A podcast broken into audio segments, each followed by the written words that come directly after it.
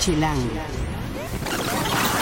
¿Les gustan los videojuegos y todo lo que sucede en esta industria? No se pueden perder este podcast porque les tenemos los detalles desde Los Ángeles de todo lo acontecido en el Electronic Entertainment Expo, la famosa E3. Y además, los 400 años de la muerte de Shakespeare y cómo se están celebrando en la Ciudad de México, una opción de ver dos buenas obras de teatro, de lo mejor del teatro mexicano, con grandes, grandes, grandes actores y uno de sus mejores directores, en la actualización de dos clásicos del bardo que vale la pena ver a partir de esta semana. La agenda de todo lo que va a suceder en la Ciudad de México y mucho más esta semana en el podcast de Chilango.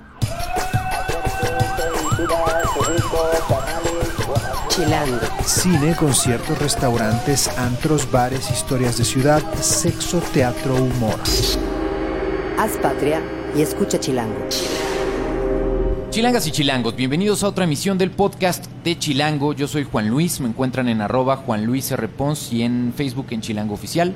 Soy el editor de Chilango. Encuentren cada martes un nuevo podcast, ya saben, en Mixcloud, en TuneIn o en la aplicación podcast de Apple. Recuerden nuestras redes, estamos en Twitter, en Instagram y en Vine como chilango.com, en Facebook como Chilango Oficial, en YouTube como Chilango y en Foursquare como chilango.com. Toda la conversación, por favor, póngala con el hashtag podcast chilango para que la podamos encontrar con mayor facilidad. Y bueno, antes que nada, una, pues un aviso y una disculpa. Para los que son muy seguidores del podcast, se sorprenderán que la semana pasada de plano no tuvimos podcast. Y bueno, tuvo que ver con dos razones. Una, porque han de saber que yo me enfermé de una gastroenteritis y ya estamos de regreso. Pero al mismo tiempo, Hugo Juárez, que es nuestro editor adjunto, eh, estaba en Los Ángeles, en el pleno E3, entonces, digamos que fueron dos factores que se combinaron y se alinearon como las estrellas para que no tuviéramos podcast la semana pasada.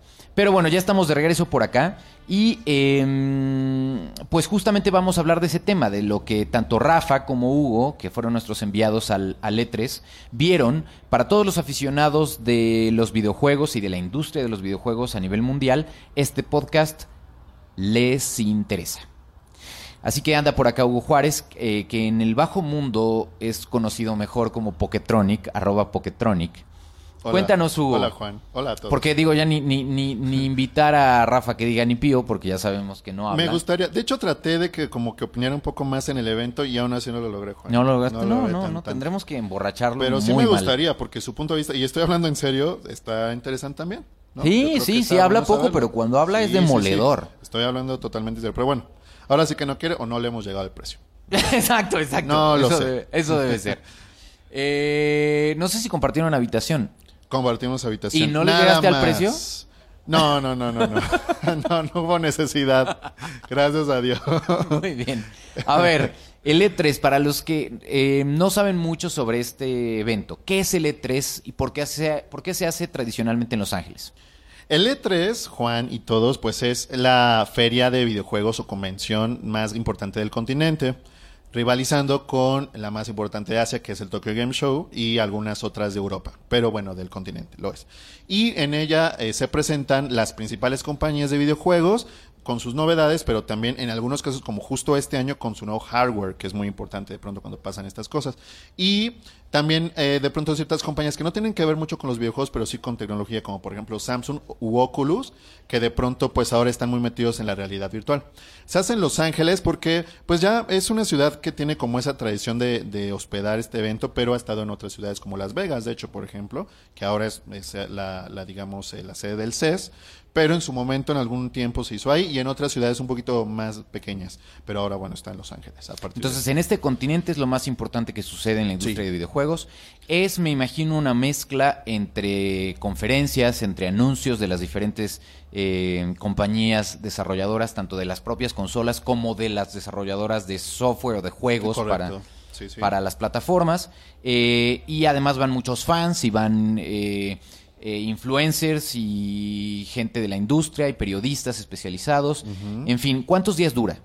Digamos que se divide en dos partes. Primero, los primeros días son la las conferencias que se hacen en teatros de la ciudad o en distintas sedes de la ciudad y luego otros tres días que son justo ya el piso de exhibición que se abre todo. Ahora sí que lo que tú viste en las conferencias ya lo puedes probar en el piso de exhibición. Y una cosa muy importante que hay que saber es que no pueden entrar los fans como tal, no es un evento al público, es un evento solo para periodistas o para gente involucrada en la industria. Pero La verdad es que sí, hay mucho fan que se disfraza de periodista. Debemos decirlo. Y entonces entra pues ya cualquier blog y cualquier... ah, ya sabes. Pero bueno, Claro. se hace una mente padre como sea.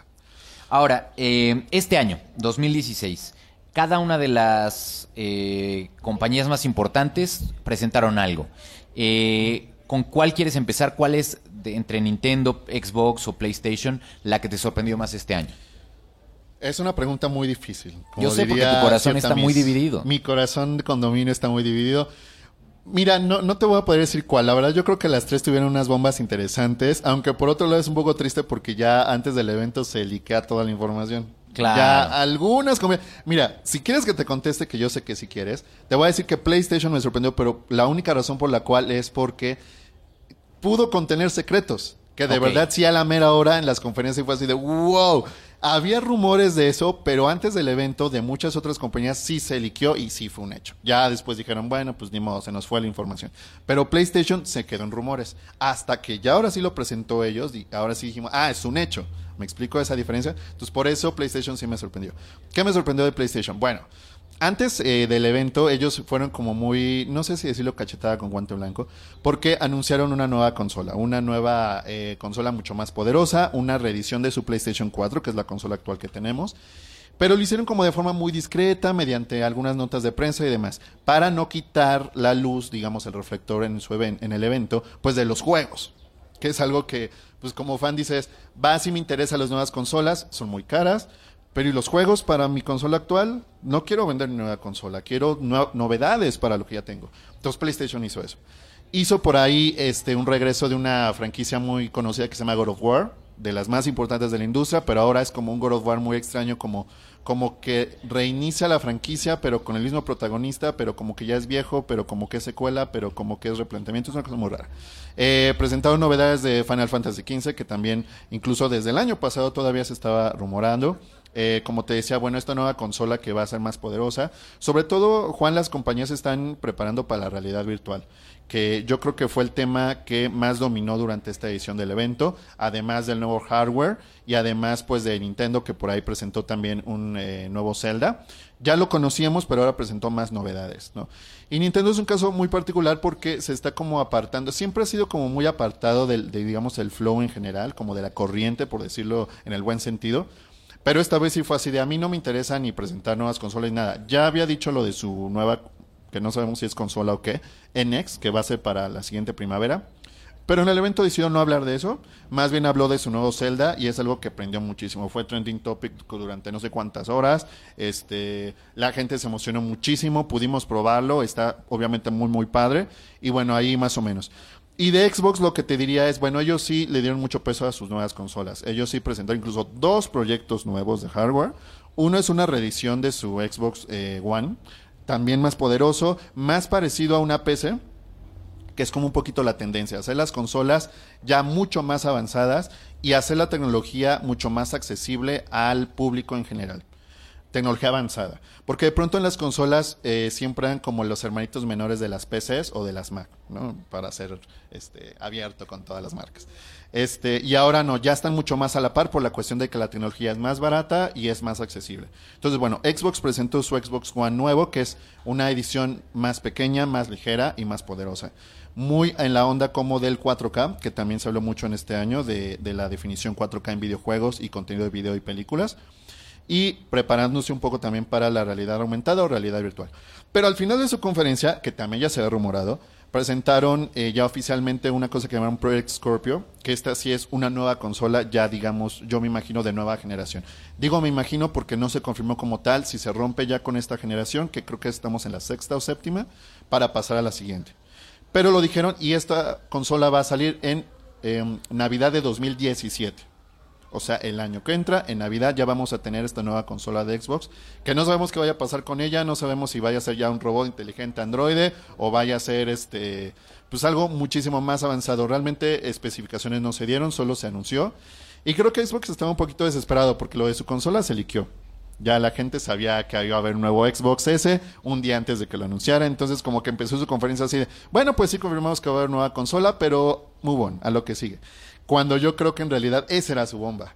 y como que siento que quedaron como disminuidos un poquito. Sin embargo, al final, pues ya también soltaron lo de Project Scorpio, también para pues, no dejar en las noticias. Entonces yo creo que eso en general estuvo bastante interesante eh, y pues eso es como el panorama de las, de las tres compañías, realidad virtual, de las consolas en sí. De las consolas en sí y Nintendo como que en su propia onda, este, con su nuevo Zelda y vamos a ver cómo le va su nueva consola en primavera. Hace poco en, en, en Orlando justo me tocó experimentar una cosa en el Museo de Dalí espectacular, que era justamente eso, para recorrer eso en realidad virtual y recorrías como el mundo onírico de Dalí. ¡Wow! Padrísimo. ¡Qué loco! Es esta, esta tendencia de visores que se conectan con, o sea, donde ya no hay una necesidad, digamos, de un televisor o de una pantalla como tal, sino que en tus ojos te pones unos, unos visores, eh, en muchos casos bastante pesados todavía. Sí, o tu celular o tu celular adaptado a una especie de visor, etcétera. Eh, ¿Qué tan real es esto hoy? ¿Qué tantas alternativas reales ya hay para jugar eso en México? Eh, ¿Y cómo, cómo es su desempeño? Pues mira, justamente en este E3, y ya desde hace un tiempo, pero ahora lo vi como mucho más aterrizado, la onda de que ya hay muchas opciones ahora sí ya no es, porque realidad virtual en realidad no es un concepto nuevo, de hecho por ahí muchos recordarán tal vez el Virtual Boy, que Nintendo siempre se ha caracterizado por tratar de ser muy vanguardista y muy innovador, no le ha salido bien siempre, como en el caso del Virtual Boy, que fue un fracaso y además era dañino incluso para la vista. Pero ahora tenemos más opciones tanto de hardware como de software, que eso es algo que ya en 2016 sí podemos decir que es un parteaguas. Tenemos por ahí Oculus, tenemos Samsung con su Gear VR, que también justo adaptas tu celular, tiene que ser un celular muy avanzado, el Galaxy S7, eh, a este visor. Oculus, bueno, tiene su propio visor y PlayStation presenta su también PlayStation VR, que en este caso es diferente porque no es que adaptes tu celular, sino que sí tienes que comprar otra cosa totalmente diferente, un visor integrado totalmente para poder jugar. Pero lo interesante es que si tú ya tienes tu PlayStation 4, pues ya ahí vas a poder tener esos juegos, ¿no? O sea, ya tienes, digamos, la fuente de los juegos. Para los otros productos como Oculus o el, Samsung o algunos otros, HTC por ejemplo también tiene uno, pues necesitas operar los juegos en tu celular, lo cual implica eh, pues tener menos espacio, eh, aguas con que no lo satures mucho porque se empieza a trabar, esas cositas. Y además tu celular lo usas para sacar fotos, para hablar por teléfono, para, los mensajes, para el WhatsApp. Entonces se satura. Claro. En PlayStation no va a ser así porque tendría los juegos en la consola, ¿no? Y así diferentes. Microsoft tiene más bien ahorita presentado cosas como de realidad aumentada. Que la diferencia es que en lugar de que, digamos, eh, tú te encierres en un mundo de realidad virtual a través de un visor, lo que haces es interactuar con el mundo real a través de imágenes holográficas creadas. Por ejemplo, si tú estás frente a una mesa, los elementos del juego aparecerán sobre la mesa, obviamente falsos, es un holograma, y en realidad virtual tú entras en un mundo en donde de verdad no interactúas con el mundo real. Exacto. De hecho, no tienes que tocar nada porque puedes o caerte o pegarte o pegarle a alguien. Sí, claro. como accidentes muy chistosos. literalmente te fugas, te metes en estás lo que tu visor está Exactamente. Entonces, no es que tengas que comprar un juego específicamente desarrollado para realidad virtual, sino que es como una segunda pantalla en donde... O sea, hay ¿qué juegos, por ejemplo, ya se pueden jugar así si tienes el Oculus, por ejemplo? Ok, no, sí tienes que comprar juegos específicos. Ok. Hay algunos juegos que tendrán una opción menor por ahí que ya están hechos y que tienen como una... Eh, como una opción de verlos en realidad virtual, pero son muy pocos ahora. En realidad lo que está pasando, lo que te decía, es que ya hay opciones de hardware nuevo, fresco, original, justo para realidad virtual. Y esos son los que van a van a estar saliendo, que digamos van a ser como tal cual, de hardware y software. De hardware y software. Y este que esos son los que digamos son el gancho para el, público, el gran público. Entiendo para alguien que se compra una consola, por ejemplo, el Oculus, ¿con qué funciona? ¿O cómo se conecta? El Oculus se puede conectar con una PC o incluso va a ser compatible con el Xbox One. Ok. Incluso va a haber ediciones de Xbox One que ya lo incluirán. Eh, Microsoft y Oculus hicieron como una, digamos, alianza en donde sus eh, diferentes eh, hardware serán compatibles. ¿Es hasta ahora el que funciona mejor, digamos, que no sea un celular? sí, es mucho más especializado, es como mucho más, digamos, clavado y la tecnología se ha estado trabajando desde hace bastante tiempo ya. Pero las otras compañías, pues incluso digamos que han aprendido mucho de Oculus y también ya digamos están como a la par un poquito. Pero Oculus incluso ya ha tenido varias reediciones de actualizaciones de su hardware, entonces está interesantísimo. Muy bien. Em, de todo esto, por supuesto, has estado hablando en chilango.com y eh, me gustaría cerrar un poco con ¿Qué fue tu descubrimiento? ¿Cuál fue tu mejor momento durante esta edición del E3? Eh, ¿Qué fue lo que movió tus, tu estómago ya tan cínico después de tantos años de Tan ver cínico. de ver pues muchas cosas, has visto muchas cosas en la industria. Entonces, ¿qué realmente te emocionó en esta ocasión? ¿Qué preguntas tan complicadas haces, Juaneta? Este, no, lo digo en, en serio. Eh, mira, hubo franquicias que me... No me voy a aclarar mucho en eso, pero sí hubo franqui- franquicias que a mí sí me sorprendieron, como World of War, por ejemplo. Hubo por ahí ya anuncios de salidas, de fechas de salida concretas de ciertas franquicias, que igual no voy a mencionar porque tal vez no sean tan clavados, como por ejemplo The Last Guardian. Este, se anunció una nueva secuela para Resident Evil, que es una eh, franquicia que a lo mejor si no eres muy empapado en los vigos, la conoces por las películas. ¿no? De Resident Evil con Mila Jovovich, que es una belleza absoluta. Este, bueno, ahí está una nueva entrega que ya sería la 7. Eh, ¿Qué otra cosa? Sí me sorprendió eh, pues el nuevo Zelda, aunque no tanto como a toda la gente. Después en chilango.com leerán por qué. Eh, pero la verdadera respuesta, y te vas a reír mucho, es que hablando un poco de la realidad virtual, estuvimos buscando, Rafa y yo, un stand de eh, entretenimiento para adultos. Muy bien, muy bien, muchachos. En donde justamente pues ya estaban mostrando eh, pues realidad virtual porno con realidad virtual pa- para acabar pronto. Esto sí, por supuesto, es muy atractivo y muy interesante, pero yo creo que... Pero ya en el marco del periodísticamente- E3. Es exacto, a eso voy. Que es la primera vez que en el marco del E3 podemos ver una compañía de entretenimiento para adultos mostrando software y Paren hardware. las prensas. Eso sí nunca había pasado. Año con año yo te había preguntado justo eso. ¿Cuándo sería, cuándo el sexo entraría formalmente en la industria de los videojuegos pues, o cuándo formalmente, lo, lo tolerarían, digamos? Exactamente. Entonces, este año es, Sí, esa es la sí. nota. Yo creo que esa es la nota. Lo estuvimos buscando por ahí, pero como que estaba muy oculto, estaba un poco, este, pues sí, oculto. No, no era como para los grandes públicos, sobre todo teniendo un Nintendo que es totalmente familiar. Claro. Entonces, en un pequeño estancito estaba ahí la realidad virtual. Por supuesto, no es la primera vez que se presenta, pero en el E3 como tal, sí.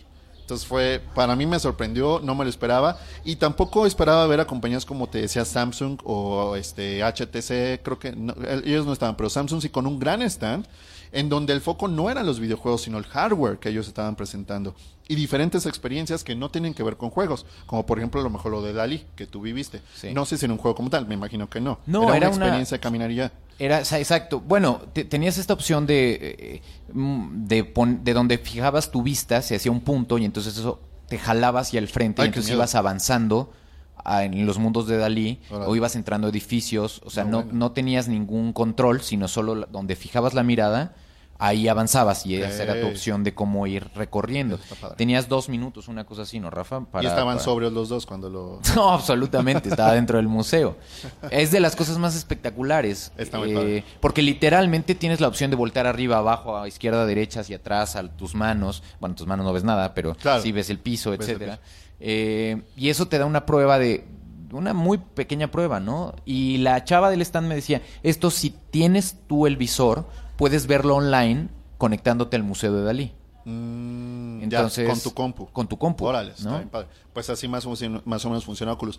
Mira, vimos lo del porno, vimos también...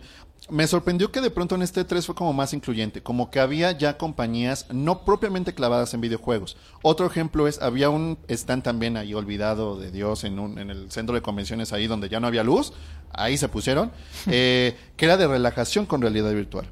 Entonces literal te metías como en playas, como en templos tibetanos y cosas así, con música como calmada y cantos y eso. Y era de, ok, sí, la realidad virtual ya es una re- eh, realidad, valga la redundancia.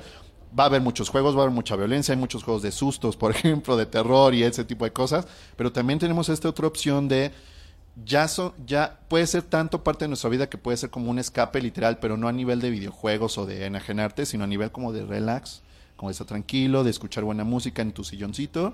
Y ese tipo de cosas las veíamos mucho en las películas, ¿te acuerdas de antes? O en las futuristas de que la realidad virtual era para irte a la playa, ¿no? O para jugar Porque ya no te alcanzaba, o en este mundo Exactamente. donde ya no había playas como tal, entonces te Ándale. jugabas a eso. O hubo bosques, ¿no? Que ya no hay bosques y entonces pues con la realidad virtual conocías lo que era un árbol Exacto. que nunca se había visto ya en la Tierra, ¿no? Exacto. Ese tipo de cosas ya son una realidad y lo vimos en el E3 y sí me sorprendió.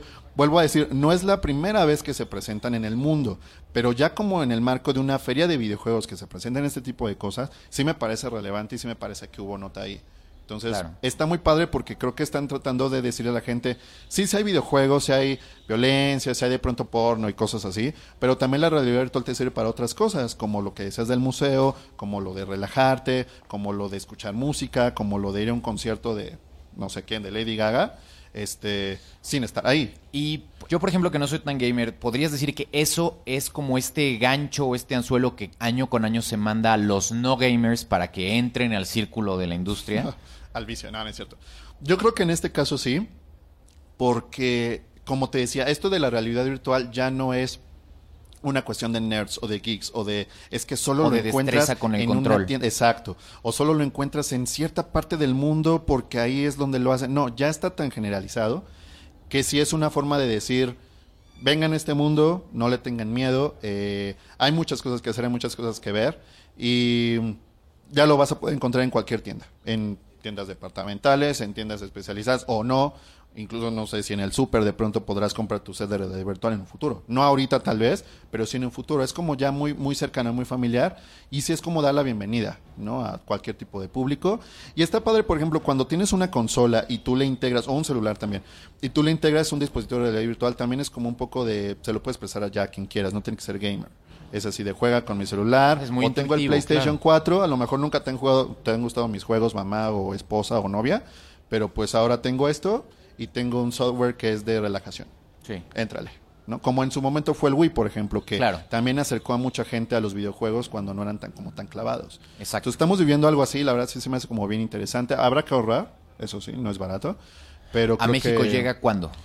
Pues mira, no hay fecha exclusiva de, o específica de, de, cuándo llegan todas estas cosas, pero por ejemplo ya tenemos el Gear VR de mm, Samsung, ese sí ya está. Incluso se va a vender con una edición especial de Batman de, de su celular S7, Galaxy S7. Eh, está en los próximos meses estará llegando. Oculus lo puedes eh, comprar por internet, pero ya se agotó. Y el PlayStation VR también ya se agotó, pero se podía comprar para México la edición gringa. Va a haber una edición mexicana, no, no me refiero a que sea diferente, pero una edición que se venderá en México, oficialmente en pesos mexicanos, en un futuro. No se sabe cuándo, eso todavía ni siquiera hay en preventa, pero entonces hay que, habrá que estar al pendiente. Buenísimo, Hugo. Pues cualquier duda que tengan, si quieren saber algún detalle en particular de lo que Hugo mencionó, eh, pues aprovechen que lo pueden contactar en arroba Poketronic con K, las dos. Sí, sí, sí. Eh, y vean la cobertura que está haciendo con lo mejor de lo que encontró en Los Ángeles en el E3 en chilango.com. Muchas gracias. Gracias, bye. Chilango. Esto es Tercera Llamada. Tercera Llamada. Comenzamos.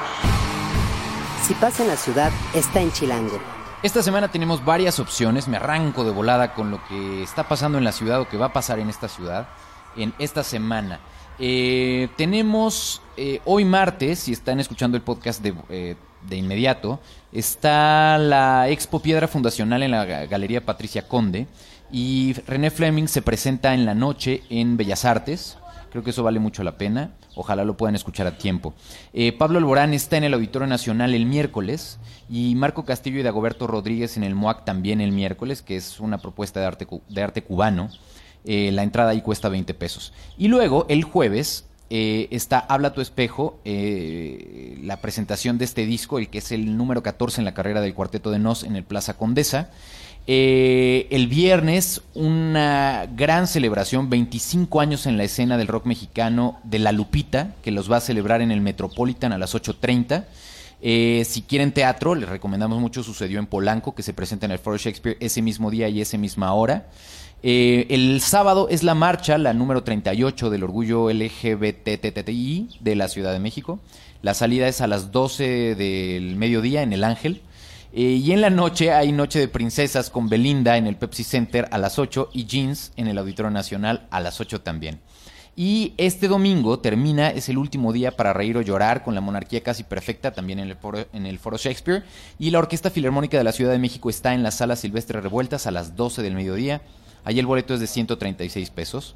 Entonces dense una vueltita. Y bueno, uno de los eventos importantes que me salté a propósito, porque de eso vamos a hablar como les decía yo al inicio, son los 400 años de la muerte de Shakespeare.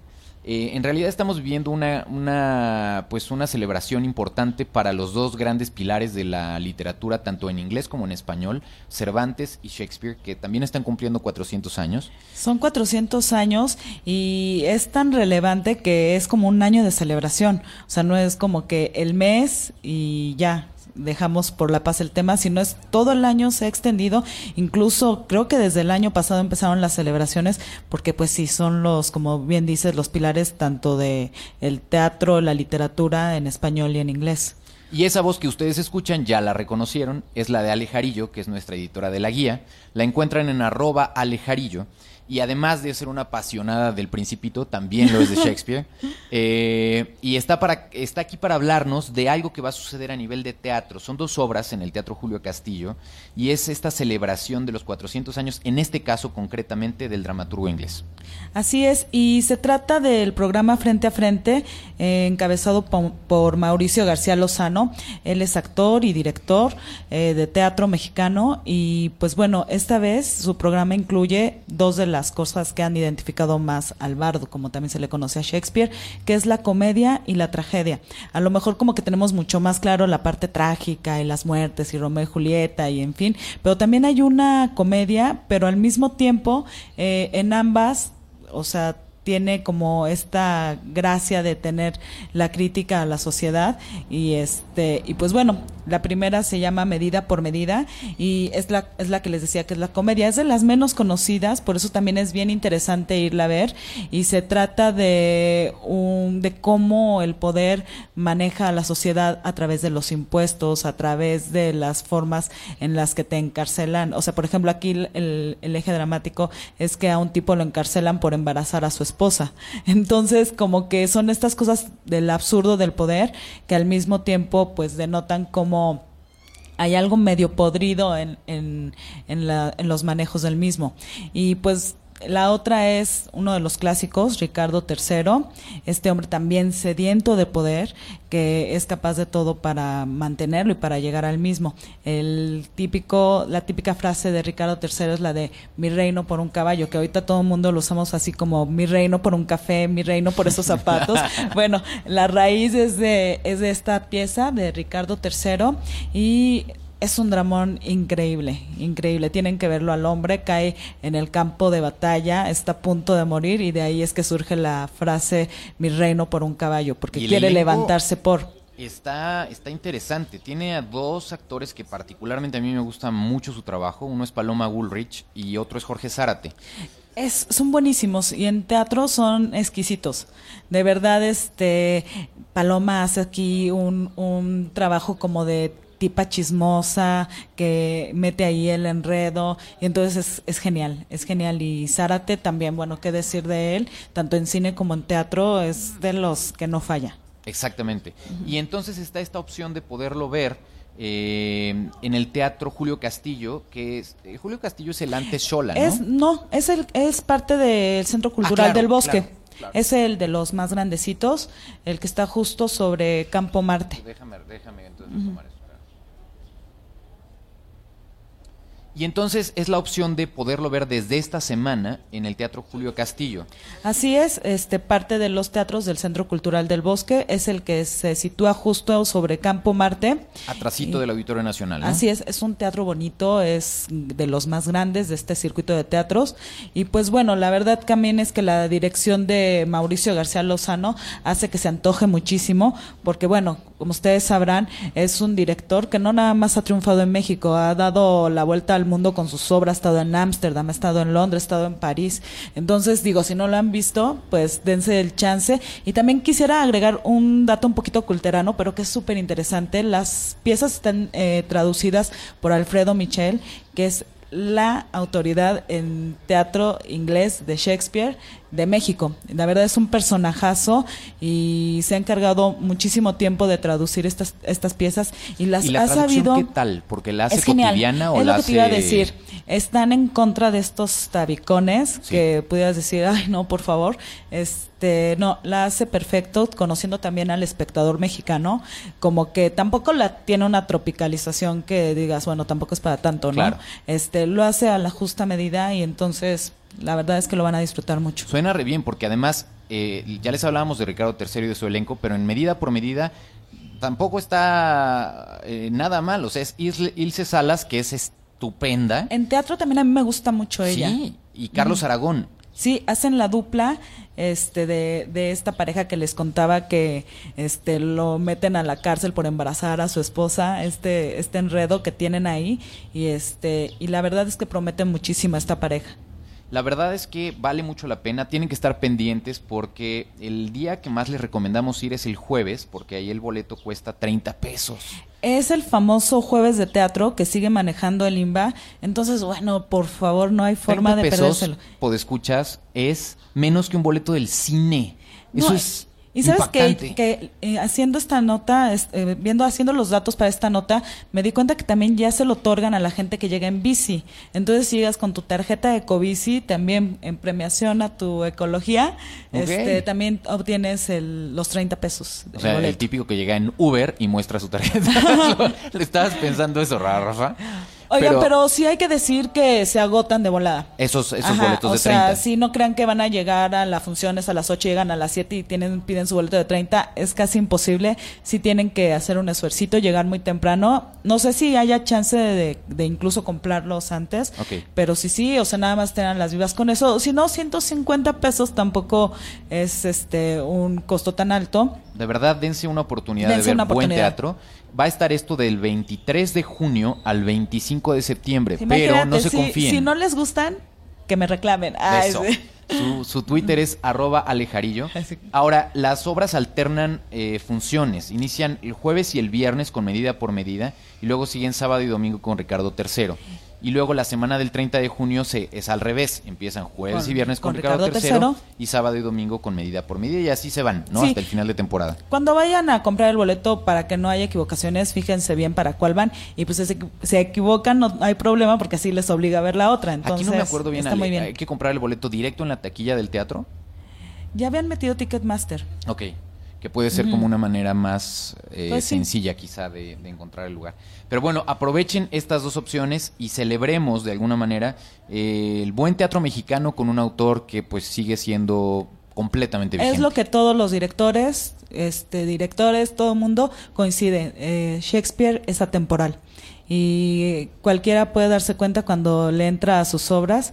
Bueno, corrupción, ansiedad de poder, siempre son vigentes. Muertes, asesinatos. También. No sé dónde he oído eso. Gracias, Ale. No hay de qué. Vamos a despedirnos esta vez con, eh, ya les hablaba, ¿no? De los 25 años de la Lupita. Y si hay una canción que hace mucho no escuchábamos, Ale. No, me regresaste a mi universidad. Es esta que empieza a sonar, ja, ja, ja, en la versión remasterizada. Eh, de verdad, un abrazo grande a la Lupita. Eh, Chilango ha sido parte de, de esto, de esta celebración de, de estos 25 años y seguramente haremos más cosas en un futuro. Ya les Eh, contarás. Sí, y bueno, pues un abrazo muy grande a la Lupita y les deseamos que esta celebración en la Metropolitan esté de lo mejor, que esté a la altura de estos 25 años de carrera. En la producción estuvo Rafa M. Rivera, en el diseño de audio Omar Morales, en la asistencia de producción estuvo Sergio Otegui. Hagan patria y escuchen Chilango. Soy la que yo creo que tú quieres que sea. Estoy dispuesta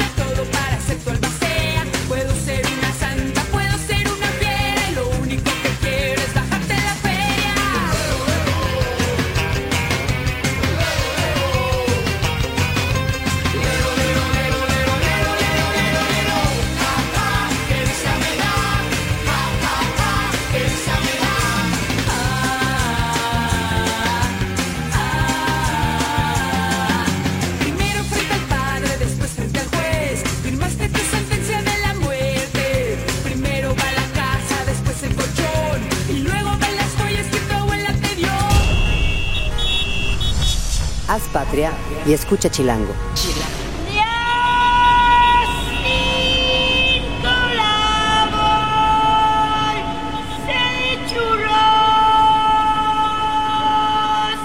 Derechos reservados. Grupo Expansión 2016.